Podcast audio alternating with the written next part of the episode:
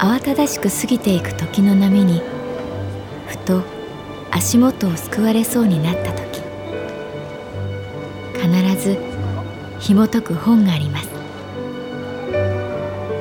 その本にはある女性の人生が描かれています。どこにでもあるごく普通の人生。でも本の中の彼女に出会うと心の湖に波紋が幾重にも広がるようにゆっくりと優しい言葉が満ちていきます。今日はどんな彼女に会えるでしょうか？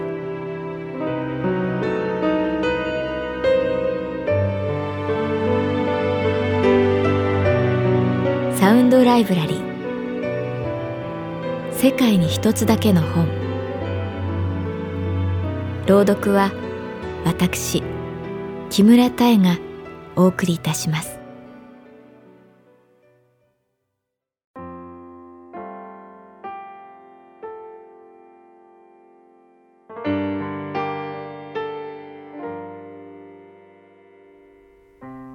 私の名前は月原かな子。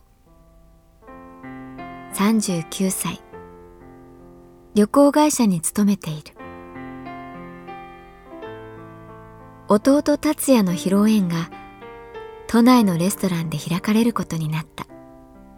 披露宴といってもごくごく身内の会。神父の素子さんは身重で時間もそんなにかけられない。達也が3ヶ月ほどアフリカに取材で出かけることになり急遽決まった話だった。素子さんは私と同い年。妊娠したことを最初に話してくれた。小柄で控えめだけれど芯のしっかりした少々のことでは動じない強さを持った人。看護師というのは本当に天職だと思う。達也というのは昔から誰とでも友達になってしまう子でそのレストランも最近知り合いになった人のお店だった。とにかく彼女にウェディングドレス着てほしいんだよね。そう言って赤い絨毯を用意してもらいイエス・キリストのような神父さんまで呼んできた。6月の梅雨の晴れ間。レストランの入り口に花嫁とそのお父さんが現れた。お父さんは車椅子だった。素子さんのお母さんが後ろから車椅子をしている。親族の挨拶で知ってはいたけれどその光景を見ただけで涙が出そうだった。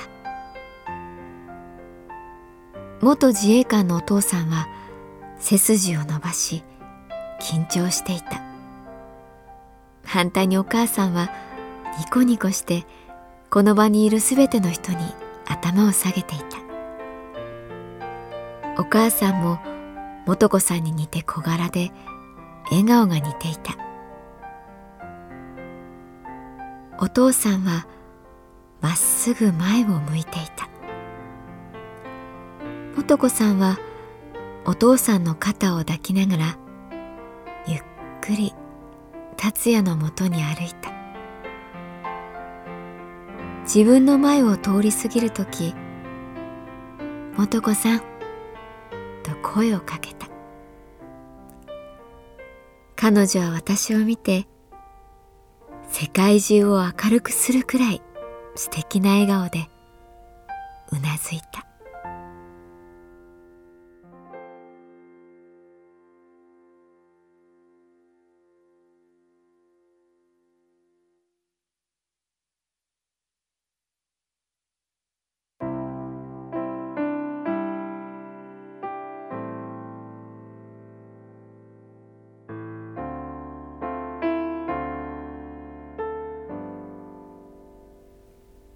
親族の初めての顔合わせ。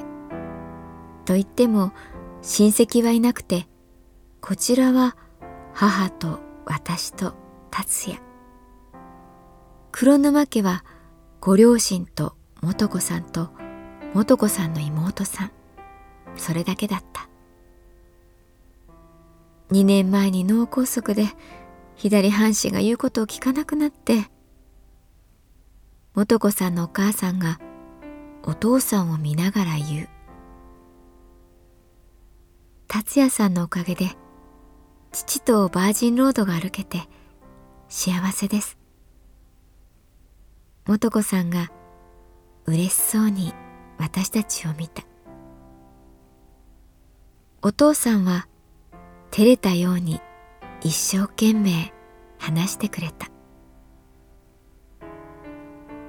何分行き届かない娘でありますがどうぞよろしくお願いいたします。私と母は頭を下げた。とんでもないです。至らないのは達也の方で。と私は言った。改めてレストランを見ると車椅子が入れるように突貫工事したスロープが何箇所かできていた。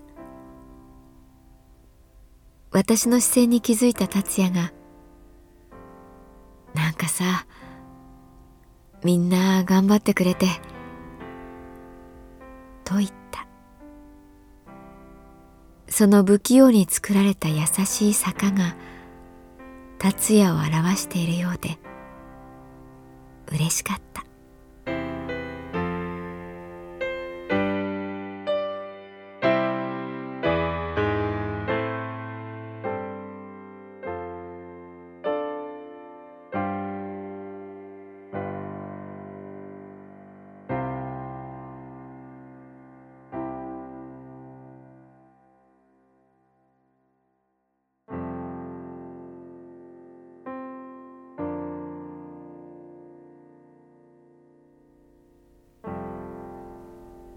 達也と素子さんの披露宴はこれといった趣向もなく淡々と進んでいった。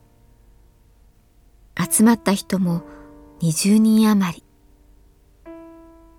大騒ぎするわけでも余興をやるわけでもなくみんな達也のそばに行ってお酒を継ぐくらいだった。私はやっぱり亡くなった西谷さんのことを考えてしまう。回復していると言っていたのに急に亡くなるなんておかしい。そんなことを思ってしまう。これから始まる二人新しい命も宿っている。私は意識を目の前に集中した。マイクが神父の素子さんに渡る。えー、本日はお忙しいところありがとうございます。えー、私の父と母と妹です。彼女が紹介すると拍手が起きた。せっかく来ていただいた皆さんには申し訳ないんですが今日この披露宴は父と私の会です。っていうかそれ達也さんがそう言ってくれました。私は実は父とずっと喧嘩ばかりしていて私が頑固で絶対引かないし父はもっと頑固で口下手だしまあ元はといえば私は父に似ているんですけど海外で働くのも大反対されてそれでも私は飛び出していつも心配ばかりかけてきました。父が倒れたと聞いた時も私はすぐに帰国しませんでした。妹には泣きながら怒られましたけど私は帰らなかった。抱えている患者さんたちを置いていくことができなかったんです。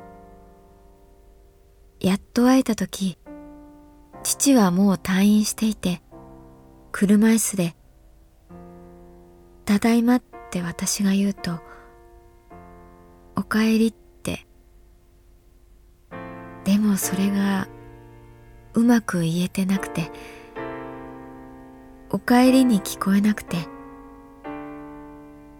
そのことがさすがに答えて「ごめんね」って私が泣きながら言うとお父さんは近くにあったチラシの裏にサインペンで謝るくらいだったら出ていくなって私いつか親孝行できるのかな？恩返しできるのかな？そう達也さんに言うと彼は「そんなの簡単だよ。披露宴やろう」って。本当は彼披露宴なんか別にやらなくてもいいと思っていたんだと思います。元ちゃんとお父さんのために。やろう。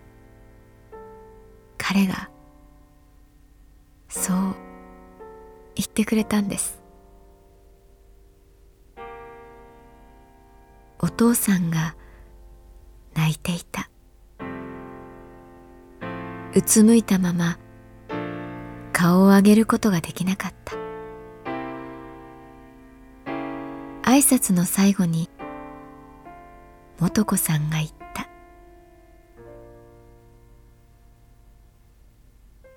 父さん今までありがとうございました。私はお父さんの娘でよかったと心から思います。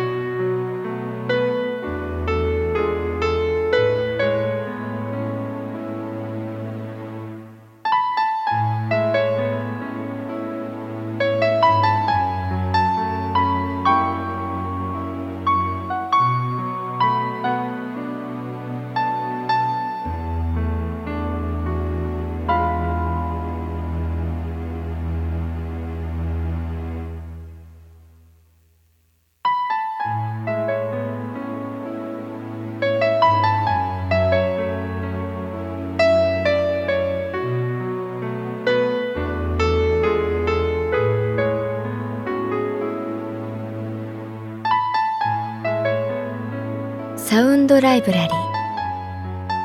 世界に一つだけの本。作。北坂雅人。演出。高橋智彦。朗読は私木村多江でお送りいたしました。